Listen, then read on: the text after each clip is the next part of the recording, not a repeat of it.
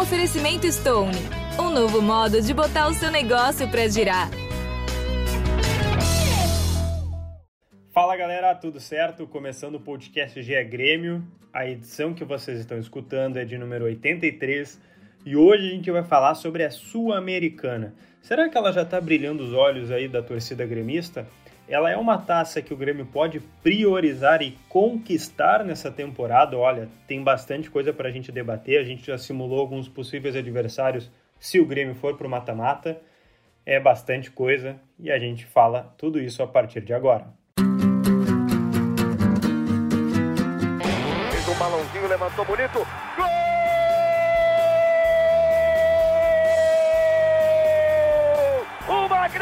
Jogada de Renato pela direita. Partiu Luan, dominou o lance, é bom, o lance é bom, o lance é bom, o lance é bom. Olha o gol, olha o gol, olha o gol. Golaço do Grêmio. Para Everton, chegou, fez a finta, outra boa jogada, cruzamento. Olha a chance, olha o gol, olha o gol, olha o gol, olha o gol, olha o gol. Gol do Grêmio! Fala pessoal, tudo certo? Abrindo o podcast GE Grêmio aqui para vocês. Eu sou Lucas Bubbles, repórter do GE. Globo. E hoje eu estou na companhia especial também da Kek, torcedora do Grêmio, que vai ser a voz de vocês aqui no GE Grêmio. Bem-vinda, Kek. Fala, Lucas. Muito obrigado pelo convite mais uma vez. Estamos juntos aí para falar de Grêmio. Vamos embora. E também estou aqui com o Eduardo Moura, que olha, eu não sei como o Eduardo Moura trabalhou na Arena no dia 6 de maio de 2021, o que, que ele anotou naquele caderninho dele, no bloco de notas do notebook dele. Porque, Anotou olha, a placa. Co cobriu um 8 a 0 ainda, Dado. Não, não, não, vou dizer que acho que não foi tão difícil, né, Dado? Não, não, foi. Acho muito que, foi que inventar. Acho que foi mais difícil para ti, Lucas. Você estava no TR ali, que não parava de botar gol a todo momento. Eu é... pensei, sabe, em pedir um hambúrguer e comer uma batatinha durante o jogo, mas não, não rolou. É, eu, eu parabéns. fria já. É, a, a, placa era, era GRE 1903, né? Foi mais ou menos isso. Foi por aí, foi por aí. Bom, é, pessoal, a gente está gravando o podcast aqui no dia 7 uh, de maio, é, na sexta-feira, um dia depois do Grêmio ter goleado, né? Como acho que a maioria de vocês gremistas viu, 8 a 0 contra o Araguá na Sul-Americana, fase de grupos. Hoje o Grêmio é líder do seu grupo. E olha, Keck, já dá para brilhar o olhinho por essa taça do Sul-Americana, hein? Ela é ah, meu né? Deus. Ela é bem bonitinha, né? Eu, eu confesso para ti que eu tenho, eu, eu, tive. Agora tá passando um pouquinho, que eu tô superando a Libertadores, essa que é a verdade. Mas eu tive um ranço da Sul-Americana durante um bom tempo, assim. E quando ela, o Grêmio caiu para a Sul-Americana, né? É, eu fiquei com mais ranço ainda, porque, cara, a Sul-Americana é, é um campeonato que tu tem que fracassar muito para estar tá nela, né? Em todos os sentidos, assim. Tu, tu cai da Libertadores, tu, tu na, na, na pré-Libertadores, tu cai nela. Tu, tu não se classifica para a próxima fase da Libertadores, tu cai nela. Tu vai mal no Brasileirão, tu cai nela. Então, assim, ela é. Eu olho atravessado para ela, tá? Olho atravessado. Mas, ao mesmo tempo, eu fico pensando, mas é uma batacinha que a gente pode pôr no armário, é um título internacional, entendeu? Eu já tô começando a olhar com outros olhos, acho que ela pode a menina dos olhos, o meu amor, o amor da vida é a Libertadores. Mas daqui a pouco ela pode me fazer feliz, entendeu? Então eu tô começando a olhar com bons olhos para ela. Aquela pessoinha que a gente gosta, vê mais assim, né? Tá, pô, quem sabe? Quem sabe? Não tem tu, vai tu mesmo. É o é famoso é não tem tu, vai tu mesmo. Agora, Eduardo Moura, é, acho que, claro, não fica tão parâmetro assim, é, a análise do jogo do, contra o Araguá, é, mas uma análise mais geral é, o Grêmio está tendo um time para a gente vai depois dar uma olhada aqui nos times que uh, provavelmente vão disputar os mata-matas da Sul-Americana. O Grêmio deve ser um deles, é, mas ele parece um postulante a título já ou ainda não? É, acho que é sim, porque o Grêmio parece um peixe fora d'água na Sul-Americana, né? É um time que desde 2016 estava na Libertadores, estava em outro nível de competição até mesmo né, jogadores uh, assim, um nível maior do que o que a gente vê na Sul-Americana mesmo. Então, acho que dá para colocar o Grêmio sim. Uh, a gente, como tu falou, vai ver os, os concorrentes né, um pouco mais para frente, mas também dá para ver que os terceiros lugares dos grupos da Libertadores não são assim aquelas equipes que vão é, colocar medo no Grêmio, né? Algumas vão ter tradição ali semelhante à do Grêmio, E como a Keck falou, acho que a Sul-Americana se apresenta aí com uma alternativa que no ciclo vitorioso do Grêmio aí pode agregar um pouquinho, né? Porque vai lá, ganha a Copa do Brasil em 16, a Libertadores em 17, que é o grande título, vem ganhando gauchões, aí ganha a Sul-Americana em 2021, pode ser uma, né, cria ali um bolo de títulos que pode é, ajudar aí, né? a construir e, essa identidade. E vai para a Recopa de novo, né, ganhando, né? Digo, Tem isso. Né, Recopa Sul-Americana, perdão. Exato, disputa tipo, mais um título ainda, né? Isso, agrega mais um, que é um título importante também. É, agora, rapidinho, antes da gente pular para esses adversários, é, que é que eu queria saber, tipo, uh, quem tu mais gostou no jogo, é, assim, na goleada, né? Porque é difícil falar alguma análise tática, algum, sei lá, alguma coisa muito importante que o Thiago Nunes possa ter feito, uh, feita né, a qualidade técnica a diferença técnica de ambas as equipes? Cara, vou te falar que eu sempre defendi, tá? Não, não, e não é por isso que eu vou te dizer que eu gosto mais gostei, mas se apresenta como uma boa alternativa, talvez não para ser titular, mas eu gostei muito do Luiz Fernando ontem. Eu sei que a torcida pega muito no pé dele, assim, ó, demais mas eu não vejo esse ranço todo, que não, não entendo, não, não, compreendo muito bem esse ranço todo que a torcida tem. Acho que é muito, às vezes, de um efeito manada, que é perigoso, já aconteceu com o Thiago Santos, tudo bem que foi uma outra situação, mas acho que existe um ranço a mais em cima do Luiz Fernando. Eu gostei dele ontem, gostei da, da forma que ele se apresentou ontem, teve tino de fazer gol, sabe? O segundo foi um golaço, uma girada e tal. Sofreu pênalti, participou bem do jogo. Gostei bastante do Luiz Fernando. Não sei se para ser um titular, tá? Mas é um jogador honesto para compor grupo, assim. Gostei bastante dele. A temporada passada uh, faltava às vezes alternativas para essa meia direita, né? Às vezes tinha um Alisson, o Alisson machucava, daí ficava o Indo Tassiano. É, assim, nunca teve algum dono mesmo, tirando o Alisson, que era sempre o titular do Renato. Agora, dado, a, a, vendo de, de, campo ali perto do gramado, é, o Luiz Fernando também foi o destaque para ti? É, é para mim sim, né? Eu concordo com a Keck nessa questão aí do ranço, né? Porque é algo descabido mesmo. Acho que o Luiz Fernando tem características que o Grêmio pode utilizar, potencializar aí, e também é um cara, é, entre aspas, mais pronto, e aí pronto digo porque disputou já a Série A por outros clubes grandes e tal, e pode dar uma tranquilidade para tu colocar durante as partidas os garotos aí que o Grêmio forma para os lados, né? É, mas o Luiz Fernando participou de sete dos oito gols, se eu não estou enganado, então não tem é, como alguém assim puxar mais atenção que ele, né?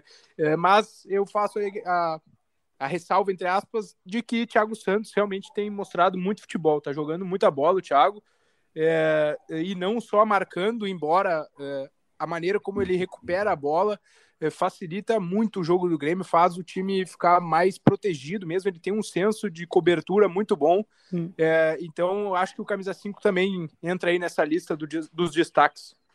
Vamos então é, para aqueles adversários que a gente vê do Grêmio. E aqui é que deu uma opinião fora do ar e ela vai dar agora, ela prometeu. Então vamos lá, tá? Eu vou pegar aqui quem está se classificando hoje para a Sul-Americana. Peguem os seus bloquinhos aí de vocês que a gente vai dar uma olhada, tá? É, fase de grupo sul-americano, quem tá hoje, lembrando, né? Só classifica o primeiro, Libertadores, que vai sempre os dois. É, grupo A tá indo 12 de outubro, ou o Atipato, que estão empatados em ponto, então por enquanto é o 12 de outubro, vamos chamar assim. É, o Independente da Argentina, o Ceará, o Melgar, o Penharol, o Atlético Goianiense, o Emelec e aí o Grêmio por fim. Agora vamos para os terceiros colocados da Libertadores hoje.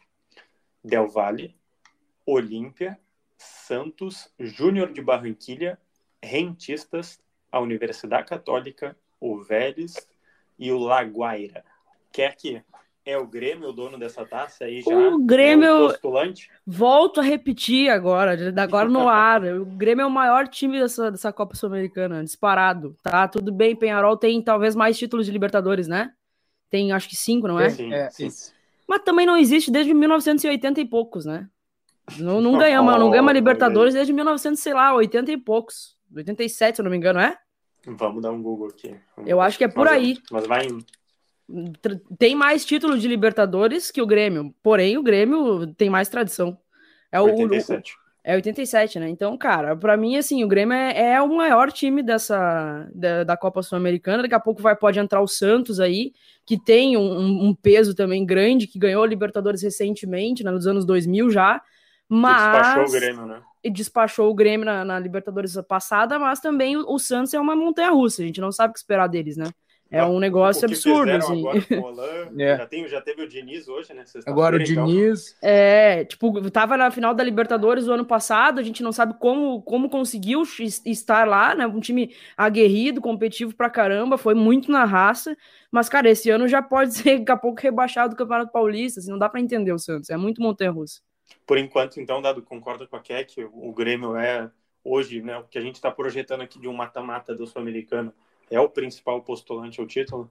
É, acho que é sim, e, e aí faço ali, o cito o Santos também como a Keck e talvez o Independiente da Argentina, que são clubes de camisa, assim, né, mas uh, enfrentar, por exemplo, o 12 de, o 12 de outubro, não, Isso, eu não tinha não essa coloca, Obrigado. Não coloca, assim, medo, né, pode ser uma, uma equipe boa, realmente, eu confesso que eu não conheço, mas sabe que não... É, a gente aposta sempre no Grêmio, pela tradição, pelo espírito copeiro também, de saber jogar esse tipo de competição. Então, me parece que sim, o Grêmio vai uh, se sobressaindo dentre essas opções da Sul-Americana ali com outras. Uh, acho que com o Independiente, que é né, por camisa, assim, mas que o clube, que o Grêmio uh, ganhou recentemente também lá em 2018. Então, é, vai, vai surgindo assim o Grêmio, se consolidando nesse, nesse cenário de atuações, digamos assim, é como o grande clube dessa Sul-Americana aí. O problema é pegar o Del Valle daqui a pouco, né? É.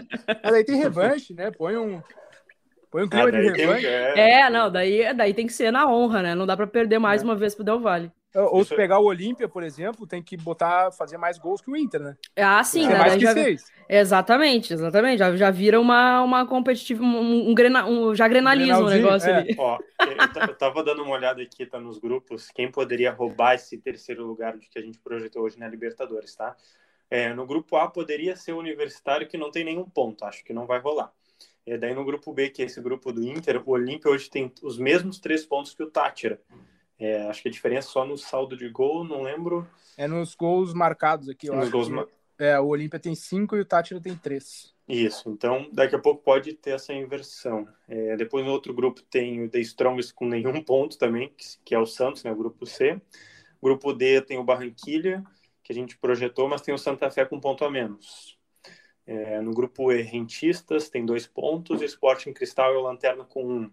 Então tá bem definido. O grupo F, que é o como veio a Católica e o Nacional do Uruguai tem um ponto.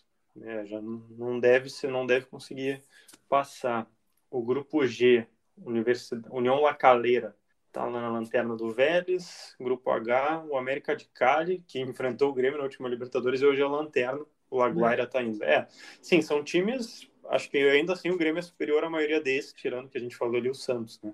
Ontem eu tava conversando com um amigo que falou: Ah, eu acho que tem que acontecer uma coisa muito, sei lá, surreal pro Grêmio não levar essa Copa Sul-Americana. Eu já penso diferente, tá? Eu não acho que, que se apresenta tão fácil assim, porque, cara, a gente tá numa fase de grupos, o Grêmio fez o que tinha que fazer, né? Tá fazendo o que tem que fazer, é o maior do grupo, tem que golear, tem que atropelar, tem que passar pro primeiro mesmo, mas a gente não sabe como vai se apresentar os outros campeonatos pra gente depois, né? Tipo, hoje a Copa Sul-Americana é o, talvez aí, o, o que a gente mais projeta de título esse ano. Porém, daqui a pouco a gente tem Campeonato Brasileiro, né? Que é algo que eu espero do fundo do meu coração que o Grêmio leve a sério. É, a gente tem Copa do Brasil, então eu não sei como é que vai estar tá daqui para frente, sabe? Então eu não consigo colocar esse, ah, seria só uma catástrofe pro Grêmio não levar esse título. Também não penso dessa forma. Mas é um título que, cara, pode se apresentar muito tranquilamente pro Grêmio. É, é, é no mínimo um título à mão, né, Keck? É, assim, dá para dá para ver como palpável, assim, né? É, só, a gente está também num momento que o Grêmio está bem, apesar da troca recente do comando, né? Mas vem aí de pelo menos uh, as quatro vitórias uh, consecutivas do Thiago Nunes e mais uh, uma do Thiago Gomes, se não estou enganado. Então, né, vem num momento bom, né? Só que a gente sabe que as equipes oscilam durante o ano, mudam um pouquinho de rendimento, né? mas o momento desenha um título palpável assim para o Grêmio. Exato, exato. Eu ia perguntar agora para vocês, é, pensando nesse título palpável, palpável perdão, é, o elenco é suficiente para isso hoje? Porque, por exemplo, é, nesse dia 7 de maio, o Grêmio não deve ter nos próximos cerca de 10 dias Matheus Henrique e Jean-Pierre, cada um com um problema clínico. É, já tem um substituto para cada um, por exemplo? Vocês consideram que o elenco é suficiente? Porque assim, vai ter, a gente sabe que não, a gente não gosta, né? Mas vai ter alguém que vai estar lesionado ou suspenso em algum, algum jogo importante. Como a que estava pensando aí, né? Copa do Brasil já vai começar, o Brasileirão começa no final desse mês. É, eu, eu acho que o grupo do Grêmio precisa ser reforçado, tá? E eu ainda, olha, posso estar na, no fundo da minha ilusão aqui, mas eu quero os reforços que me prometeram. No início do ano, logo, logo depois, a gente perdeu a Copa do Brasil, dia, três dias depois, vieram com uma coletiva dizendo que a gente teria reforços de nível titular. E até agora, tá, o Thiago Santos, contestado pra caramba, hoje é, o, é, o, é ele mais 10, né? É um negócio bizarro. Mas e, e o resto? E, e, cadê os outros? Sabe? Eu fico. Eu acho que a gente precisa contratar. Eu não sei, eu não tenho um, ponta direita definido. Não tenho. Era para ser o Alisson. O Alisson caiu a torto direito de produção. Agora tá lesionado. Né? A gente não sabe, a gente não tem. Lateral esquerda, a gente tem convicção disso? A gente tem convicção de Diogo Barbosa e Cortez? E o substituto do Jean-Pierre? Cara, eu acho que assim, eu acho que tem que contratar. Dado. Não, eu concordo, acho que ali, assim, acho que dá para potencializar uh, muitos jovens ainda, né, que é para ser uma política do Grêmio, começou ali e agora meio que deu uma freada, né, se a gente for ver o uso uhum. dos jovens. Uh, mas uh, tem que consolidar, né? Ah, tu precisa consolidar o Guilherme Azevedo como alternativa, até pro imaginário, assim, pra gente olhar pro, pro elenco e pensar, não, tá, o Guilherme Azevedo é um bom reserva. Hoje ele é meio que um ponto de interrogação, né? E, e uso o Guilherme Azevedo como um exemplo de vários jovens que estão ali no elenco, mas a gente ainda não sabe o que, o que, o que eles podem que dar, esperar, né? né? Como colocar eles dentro do elenco, se eles são é, peças realmente úteis que vão ir bem em um brasileiro ou estão ainda em desenvolvimento, que não dá para contar para esse brasileiro 2021, sabe? É, mas, a, por exemplo, a, a Keck citou a, o Meia ali, né? É, precisa e precisa urgentemente, se a gente colocar assim, porque é, o Pinares, embora ainda esteja machucado, ele pode ainda ser alternativa para a ponta direita, né? E aí, se tu botar, por exemplo, o Pinares e o Jean-Pierre no mesmo time, uh, falta um reserva né, caso o GPR não esteja bem Sim. ou é. uh, precise uh, substituir o GPR, né, para aquela posição. Ou aí tu vai ter que deslocar o Pinares para botar um ponta direita, mas precisa algumas peças sim. É, até para até para fazer sombra para o GPR, porque o GPR ele para mim não é uma convicção. É. Aí a gente está meio hoje, dia 7 de maio, até aniversário do GPR, né? Tá fazendo 23 ah, é. anos. É. E a gente não não tem essa ainda né, reforçado assim, não, o Jean vai ser o jogador que todo mundo espera, né? Ele está é. sofrendo muito com lesões, então é, fica também uma, uma desconfiança sobre ele. Não, total, total. Para mim, o Jean-Pierre ele, ele, é, ele oscila demais. Ele tem todas as ferramentas para ser, sei lá, um dos maiores camisas 10 da história do Grêmio, tá? Mas ele não se apresenta assim. Ele é uma, ele é que nem o Santos, ele para mim ele é uma montanha russa. Não, hum. não sabe o que acontece com o Jean-Pierre. E quer que vendo o Luan fazendo dois gols te deu saudade? Ah, nem me fala. Ontem eu quase chorei. quase chorei assistindo. Eu tava Porque, ah, agora eu... eu sou o Luanete, né? Eu tava vendo agora a tabela aqui que o Corinthians pode pegar a posição do Penharol, mas né, teria que fazer aqui uma artimanha, porque o, o Corinthians hoje é vice-líder do grupo E com quatro pontos, que o líder é o Penharol com nove, ou seja, e o próximo confronto é entre os dois, né? Lá no Uruguai. E o Luan que fez dois, dois ou três gols Dois gols, dois, gols. Ele fez três gols nos últimos dois jogos, uma coisa assim. Exato, exatamente. Bah, o Luan, eu torço muito por ele. Eu quero que ele, que ele realmente volte a, ao bom futebol, mas também não como foi aqui. pra ficar Calma, aquela né? coisinha. Não, todo gremista que, que se preze tem que ser Luazete, né? Ah, sim, eu sou muito, eu sou muito grato ao Luan. Eu, ontem mesmo eu falei sobre isso, de, de, das minhas idolatrias, assim, eu sou muito fã do Luan e do Jeromel. Mas se tivesse que, ó, sempre pipocar Luan ou Jeromel, eu coloco o Luan ainda. Olha aí, olha aí. É, Edu, Eduardo Moro, o que é que, é, vendo assim, é, principalmente agora para essa janela que está vindo, se tivesse que escolher uma posição, a gente já viu aí os comentários de vocês, é, análises do, é, de algumas carências do elenco, é, mas qual seria, a, talvez, o jogador, se vocês quiserem nomear, achar quem é o cara perfeito para vir, ou a posição que o Grêmio mais precisa? É, lembrando aí que a janela, se eu não me engano, abre início de julho, dado? É, a, ela está aberta ainda até dia 23 de maio, né? Tá. Fecha e aí abre em agosto. Ah, tá, internacional. Tá, tá. Isso, isso. É, tu acha. Eu tenho que, nome e sobrenome como é já. vocês acham? Opa! Douglas Costa. É. Olha, Davi, tu quer dar notícia para ela? Acho que não vai rolar. É, é, é o discurso Hoje, né? atual. Né? Eu tenho certeza que a Keck sabe, está muito bem informada, mas é o discurso atual. Eu é, só acho, tá? E aí é achismo, não é informação, não quero Ó, passar Vamos botar um sinal de alerta no podcast. É, mas uh, me parece que ainda não está uma coisa finalizada, viu? Tipo, é, eu não tenho essa. Embora é o Grêmio. estratégica do Romildo? É, embora o Grêmio diga que nos valores que o Douglas Costa apresentou não tem como sair negócio, e se ele apresentar valores diferentes? É.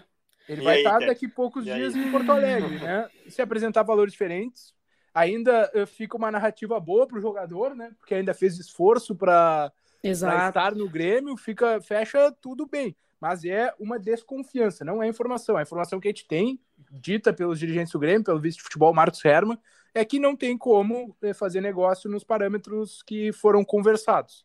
Eu vou te falar que eu já tô com um ranço dessa história, e não é um ranço do Douglas, tá? É um ranço da, do, da próprio, do próprio Grêmio, assim, do, de como o Grêmio tá conduzindo essa, essa, essas conversas, assim, pelo que a gente sabe, né? Pelo que é noticiado. Obviamente eu não sei bastidor, mas pelo que é noticiado, cara, me assusta muito o Grêmio, a forma que o Grêmio tá, tem, tem conduzido isso. É, eu acho que se criou uma expectativa muito grande no torcedor, principalmente depois da gente perder a Copa do Brasil e parece, parece não, ao meu ver, foi uma cortina de fumaça anunciar que eh, reforços viriam, reforços de nome internacional e tudo mais.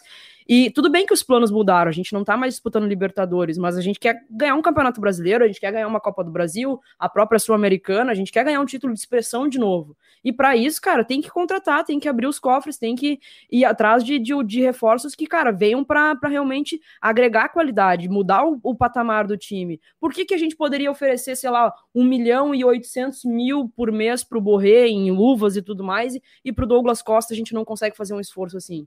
Sabe? Não tem ninguém que possa ajudar nesse, num projeto como esse. Cara, é um projeto de, que seria, sei lá, uma contratação extraordinária para o futebol brasileiro. Eu, eu, eu, não consigo entender o porquê que é tão difícil um negócio assim. É, seria bombástico, realmente, né?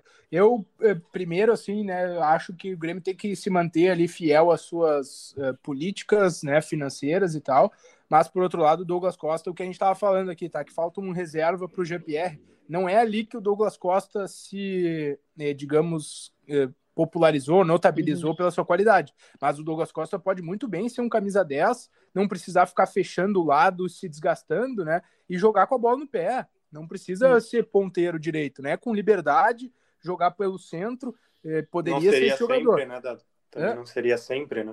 É. Digo, não, não seria é, prioridade. Acho que é, é, eu entendo que ele é um ponta direita, né? Se uh, jogou toda a carreira assim e tudo mais. É, ao mesmo tempo, tu desgasta o cara faz, fechando o lado, né? Nesse nosso futebol brasileiro, enquanto ele é, solto, livre, como um segundo atacante, ele poderia resolver, né? Com a qualidade que ele tem, que a gente sabe que ele tem. Então, é, muda o patamar do time, né? É, isso aí, né? Muda completamente. Ele tá emprestado pela Juventus Sim. da Itália ao Bayern de Munique, né? e a gente está cogitando ele no Grêmio. Então, certamente. É, e eu ainda ouvi contrato de produtividade por esse cara, sabe? Eu, eu, não dá, eu, aí eu me trinca a cabeça. Bom, agora, pessoal, vamos voltar um pouquinho para a realidade. A gente está projetando bastante Douglas Costa, porque daqui, deixa eu ver se eu não sou muito ruim de cálculo aí, mas um pouquinho mais de 48 horas o Grêmio entra em campo para decidir uma vaga na final do Gauchão é, será domingo contra o Caxias, é, um algoz aí, né, praticamente, que não, não tirou, tirou título, né, do primeiro turno do Gauchão, uhum. mas na finalíssima não, do ano é. passado, que a gente está falando, é da última temporada, e agora, é, essa decisão, que é que como é que tu tá? Tá apreensiva para pegar o Caxias de novo? Tá mais confiante dessa vez?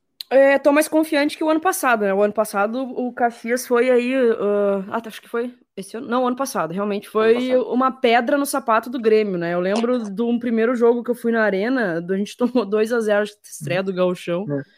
Não, é... só uma vírgula, o Caxias o, e Grêmio jogaram quatro vezes ano passado, né? O Grêmio ganhou só uma. Imagina. E ainda assim é... conseguiu o título. Não, e assim, foi constrangedor a forma que a gente comemorou o título da Arena, né? Tipo, é. aquele sorrisinho amarelo ali, porque poderia ter dado ruim pra caramba, assim. Mas eu tô, tô mais confiante. É, acho que o jogo de ontem também vai dar mais uma confiança, assim, para para o grupo. Gostei da partida. O Grêmio não fez uma partida excelente contra o Caxias é, no primeiro jogo, mas mostrou, fez um, uma partida honesta, assim, sabe? Acho que o Grêmio tem tudo para avançar para a final. Não, não, não, não tô criando muita, muito problema para essa partida, não. espero que o Caxias também não, não venha com, com, com, como foi o ano passado, assim. Tô, tô tranquilo, assim. Eu espero que o Grêmio faça um, um jogo só para confirmar realmente para final logo. E para ti, Dado, como é que tá a análise? Tá, acho, é, que acho que vai tá, ter problema é, de novo? É semelhante, eu não, não vejo um cenário assim para ter problemas, é, mas também porque o Caxias não é, tá vivendo um, um, contexto meio conturbado, né? Trocando de treinador. Lacerda uh, avisou que sairia antes até da, do fim do galchão. É, pelo já primeiro jogo técnico, ali, mesmo é, sem tem, né, treinar. O Rafael Jaques, né, que, que vai assumir para a uhum. Série D. É, então, acho que realmente o Caxias é um adversário duro assim dentro do cenário estadual, né? É, tem se mostrado isso nos últimos anos, mas é, vejo também que o Grêmio tem uma boa vantagem assim para conseguir confirmar essa vaga na final aí. É, ganhou fora, né? Um empate é do Grêmio, então acho que tem um, um caminho é, mais ou menos pavimentado assim para essa final. E o início perfeito que é para o Thiago Nunes, então. Ah, eu acho que seguindo, sim. Né? Seguindo uma trilha do Renato, né? Mentalidade vencedora, competindo, independente é. de desempenho. Não, eu tô muito feliz, assim, com. Não vi grandes mudanças ainda, mas eu tô bem feliz, assim. Acho que é, era, era muito importante ele conseguir ter um bom início, assim, sabe? Porque conhecendo muito bem a torcida do Grêmio, se fosse diferente disso, já ia ter um ranço muito grande. Então, ele confirmar ali três vitórias consecutivas, né? E aí ganhar na arena do jeito que foi, a estreia dele na arena, com a maior goleada da história da arena, isso foi, foi muito bacana, assim. É. Então, tô, tô bem confiante, tô gostando bastante do, do, do, trabalho dele, principalmente das coletivas, tem falado bastante de futebol, assim, gosto das ideias e, cara, tô bem, tô bem contente mesmo. Considerações finais, então, a minha dupla maravilhosa aqui, por favor, para a gente encerrar o podcast. Bora pra final, né? Acabou a competitividade no Rio Grande do Sul depois de ontem. brincadeira, brincadeira. Vamos pra essa final. Deixar, Não, pode deixar. deixar. É brincadeira, é brincadeira, viu, gurizada? Mas eu tô bem feliz. Vamos, pra, vamos fazer de tudo para ir pra final, conquistar mais um título gaúcho, que é aquela coisa, né? Gauchão é, é, é ruim ganhando, mas perdendo é pior ainda. Então a gente precisa ganhar esse gauchão aí, confirmar mais um título e começar bem essa temporada de 2021, que começou meio turbulenta, né? Mas agora tem tudo para dar certo. E para ti, Dado, alguma consideração eu... final gostaria de deixar? Ah, é por esse caminho mesmo, o Grêmio eu acho que pode ser tetra depois de 30 anos, né? Se não me engano, uma coisa assim, do Campeonato Gaúcho. Como a que falou aí, o Thiago Nunes já chegou é, colocando marcas, né? Uma coisa que era muito do Renato, de é, recordes e, é. e coisas é, seguidas, assim, tipo o número de vitórias, essas coisas da arena. É, então, o Thiago Nunes já tem um recorde, uma marca para chamar de sua, né, na arena.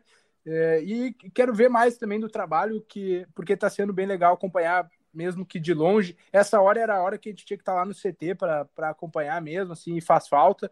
Hum. É, treinamentos, pelo que a gente tem é, colhido de informações, é variedade de, de trabalhos, assim, de atividades mesmo, então seria legal acompanhar. Infelizmente não é possível, né? Mas ao mesmo tempo a gente vai tentando colher o que dá desse, desses trabalhos do Thiago e tentar pegar nos jogos mesmo, né, o que, que o Grêmio pode apresentar de diferente aí. Perfeito, agradeço então a Keck, ao Dado e todo mundo que nos escutou até aqui.